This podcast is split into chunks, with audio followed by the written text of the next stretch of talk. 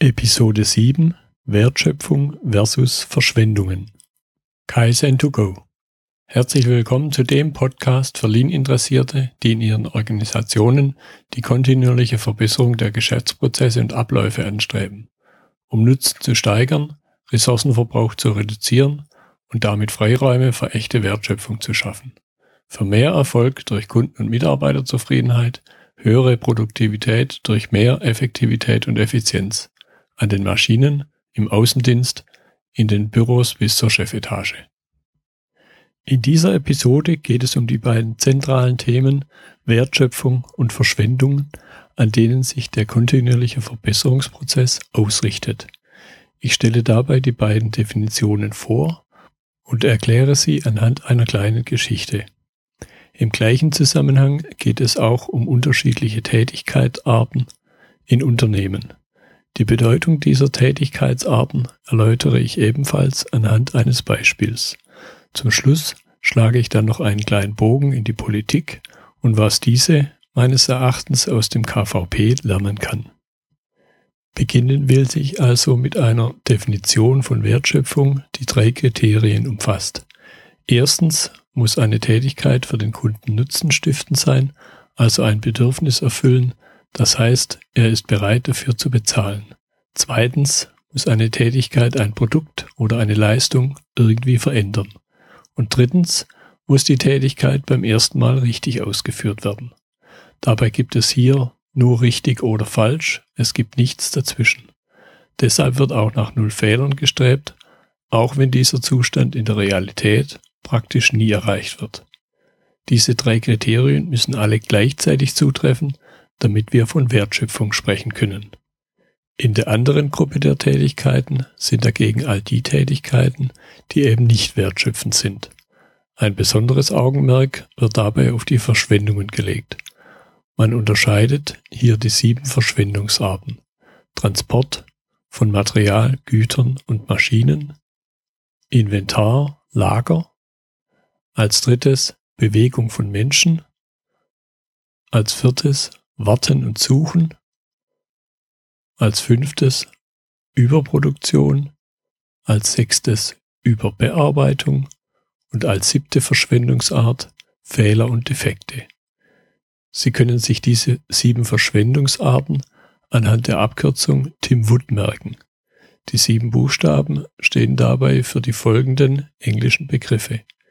T wie Transport, I wie Inventory, M wie Movement, W wie Weight, O wie Overproduction, nochmal ein O wie Overprocessing und zum Schluss D wie Defects. Die schlimmste Verschwendungsart finde ich persönlich Warten und Suchen, weil es hier um Zeitverschwendung geht. Speziell Suchen als Zeitverschwendung ist deshalb schlimm, weil die Zeit nicht wie Material, Maschinen oder ähnliches rumliegt, das heißt, sie wird nicht gesehen. Außerdem kann die verstrichene Zeit nicht recycelt werden. Sie ist ein für alle Mal verloren. Und letztlich bin ich als Betroffener ja die ganze Zeit beschäftigt mit Suchen. Das heißt, ich nehme die verstrichene Zeit direkt nicht als unproduktiv wahr. Höchstens vielleicht am Ende eines Tages, wenn man sich fragt, was man an diesem Tag eigentlich geleistet hat. Das ist der Punkt, an dem ein externer Blick oder mindestens ein externer Impuls wertvoll ist. Soweit die graue Theorie. Damit es nicht dabei bleibt, will ich ein Beispiel anhand, anhand einer kleinen Geschichte machen. Stellen Sie sich vor, Sie kommen nach einem langen Arbeitstag erledigt nach Hause. Kaum sind Sie durch die Wohnungstür, tritt Ihnen freudestrahlend Ihre Frau entgegen und zeigt Ihnen begeistert das neue Bild, das sie fürs Schlafzimmer gekauft hat damit hier keine Missverständnisse aufkommen. Das Beispiel funktioniert natürlich auch umgekehrt mit Ihren neuen Autofelgen. Nach dem ersten Schock, was das für Ihr Konto bedeutet, finden Sie auch Gefallen an dem Bild, wissen aber sofort, dass jetzt Arbeit auf Sie noch zukommt. Also heißt es, noch vor dem Abendessen ab in den Keller und die Bohrmaschine holen, um das Bild sicher an der Wand zu befestigen. Baumärkte verkaufen übrigens keine Bohrmaschinen eigentlich auch keine Löcher oder die Möglichkeit, diese in die Wand zu machen. Baumärkte verkaufen eine Möglichkeit, etwas an einer Wand zu befestigen. Wehe, es erfindet also irgendwann doch jemand den Siemens Lufthaken, der Niedergang eines ganzen Industriezweiges wäre sicher. Aber zurück zu unserer Geschichte. Als erstes machen Sie sich hier eine gedankliche Notiz, dass eine 5S-Aktion in, in Ihrem Werkzeugschrank auch mal gut wäre. Aber das ist das Thema einer zukünftigen Episode. Nach etwas Suchen haben Sie die Bohrmaschine gefunden. Sie tragen sie also ins Schlafzimmer, die zwei Stockwerke vom Keller ins Obergeschoss buchen Sie mal unter dem Aspekt Fitness ab, weil die Bohrmaschine im Schlafzimmerschrank dann dem häuslichen Frieden doch nicht zuträglich wäre. Oben angekommen bemerken Sie, dass Sie noch das Verlängerungskabel brauchen.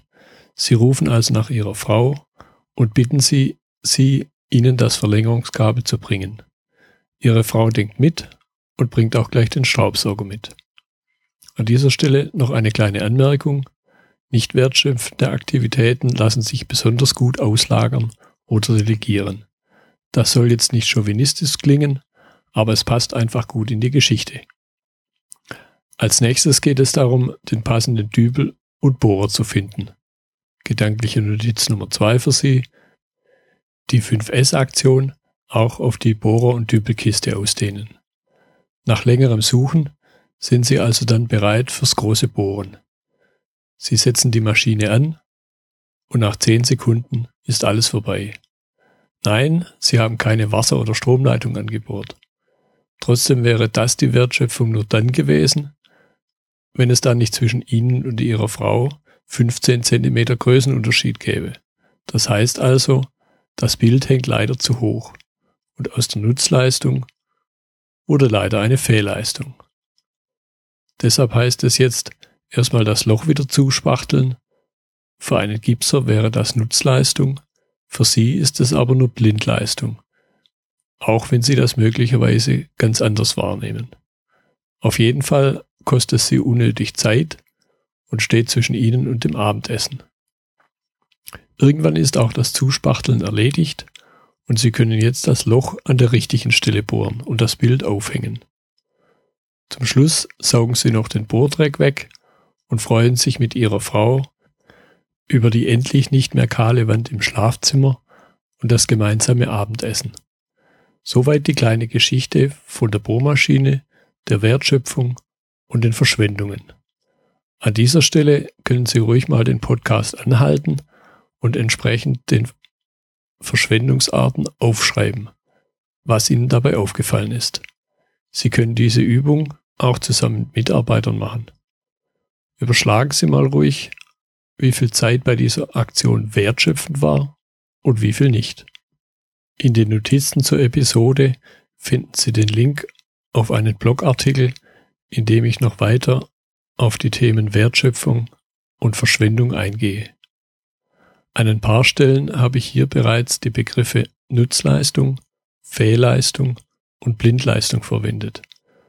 Nur bei der Nutzleistung handelt es sich um geplante wertsteigernde Aktivitäten.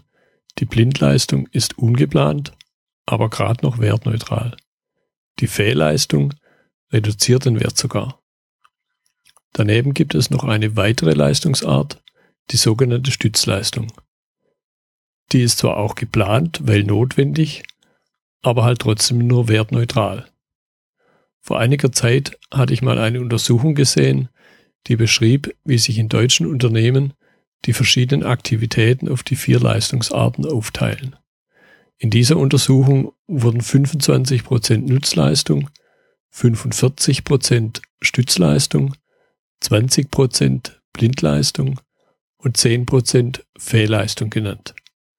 Wenn Sie an dieser Stelle nochmal die Geschichte von der Bohrmaschine rekapitulieren, werden Sie erkennen, dass es dabei bestimmt keine 25% Nutzleistung waren.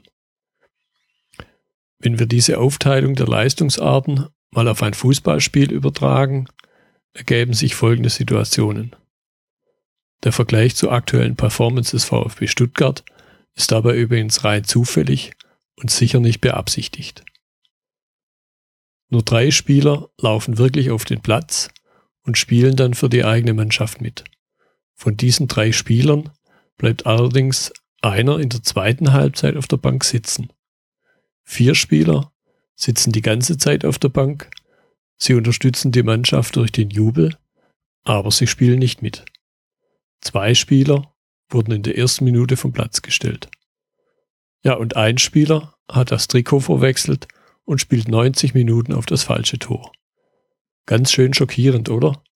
Jetzt stellen Sie sich mal vor, in der anderen Mannschaft laufen auch in der zweiten Halbzeit drei Spieler aufs Feld.